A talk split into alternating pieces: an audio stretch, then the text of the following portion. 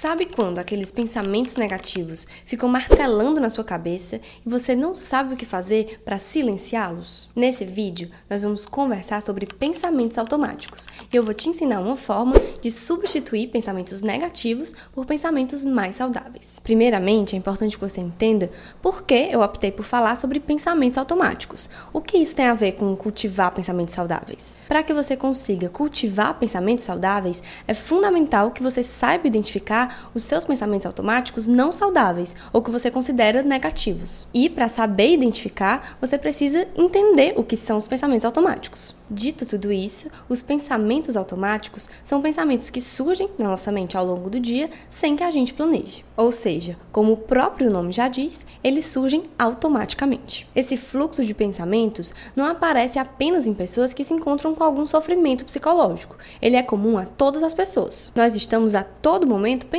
sobre o que nós estamos vivenciando. Na grande maioria das vezes, nós não temos consciência desses pensamentos, até porque o nosso cérebro não daria conta de todos os os milhares de pensamentos que acontecem durante o dia. Os pensamentos automáticos podem surgir tanto de uma forma verbal, com palavras ou frases, como na forma visual, com imagens ou até lembranças de alguma situação real ou fictícia. Os seus pensamentos nada mais são do que padrões que o seu cérebro criou de acordo com as experiências que você viveu no decorrer da sua vida. Esses padrões moldam a forma como você interpreta o mundo. Ocorre que o nosso cérebro também pode cometer equívocos. Então, é possível que ele construa um padrão distorcido, que não corresponde de fato com a realidade. Só que as pessoas costumam aceitar os seus pensamentos automáticos, até mesmo distorcidos, como se fosse uma verdade absoluta, sem refletir sobre eles, sem questioná-los ou avaliá-los. E tudo isso pode gerar bastante sofrimento. Porque, como a gente sempre conversa nos vídeos, os seus pensamentos influenciam as suas emoções, os seus comportamentos e até as reações físicas do seu corpo.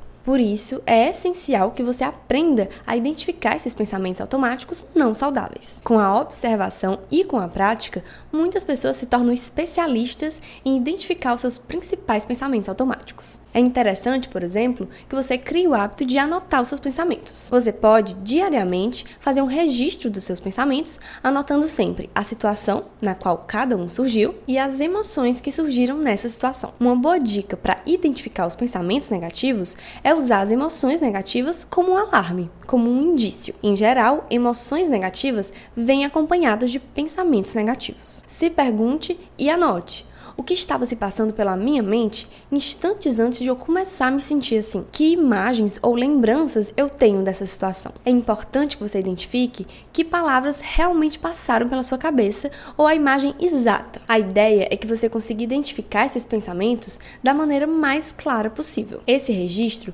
funciona como se você estivesse colocando a situação que você viveu sob a lente de um microscópio psicológico, o que te permite recortar um pedacinho da sua experiência e examiná-lo de forma bem mais detalhada. Depois de identificar os seus principais pensamentos automáticos, você deve analisá-los. Criar o costume de questionar os seus pensamentos é fundamental para que você consiga cultivar pensamentos saudáveis. Reflita: esse pensamento é verdadeiro? Que evidências eu percebo que comprovam que esse pensamento é realmente verdadeiro? E independente disso, esse pensamento é útil para mim? Ou ele me atrapalha, me impede de atingir os meus objetivos? Essa avaliação é essencial para que você possa partir para a substituição desses pensamentos não saudáveis por pensamentos mais adaptativos. Tente construir um pensamento alternativo ao pensamento negativo. Esse pensamento alternativo não deve ser uma simples substituição de um pensamento negativo por um pensamento positivo. Por exemplo, substituir o pensamento não sou capaz pelo pensamento sou capaz. Até porque levar o pensamento para um extremo oposto também pode ser prejudicial. A ideia é que o pensamento alternativo seja racional e realista, que considere todas as disponíveis e que tenha uma visão mais abrangente da situação. Portanto, o ideal seria, por exemplo, substituir o pensamento não sou capaz por eu posso ter falhado algumas vezes, mas eu também já consegui muitas vezes. Por isso eu sou capaz de atingir esse objetivo. Esse pensamento soa bem mais realista, né? Para te ajudar a criar um pensamento alternativo, se pergunte: existe um modo alternativo de pensar sobre essa situação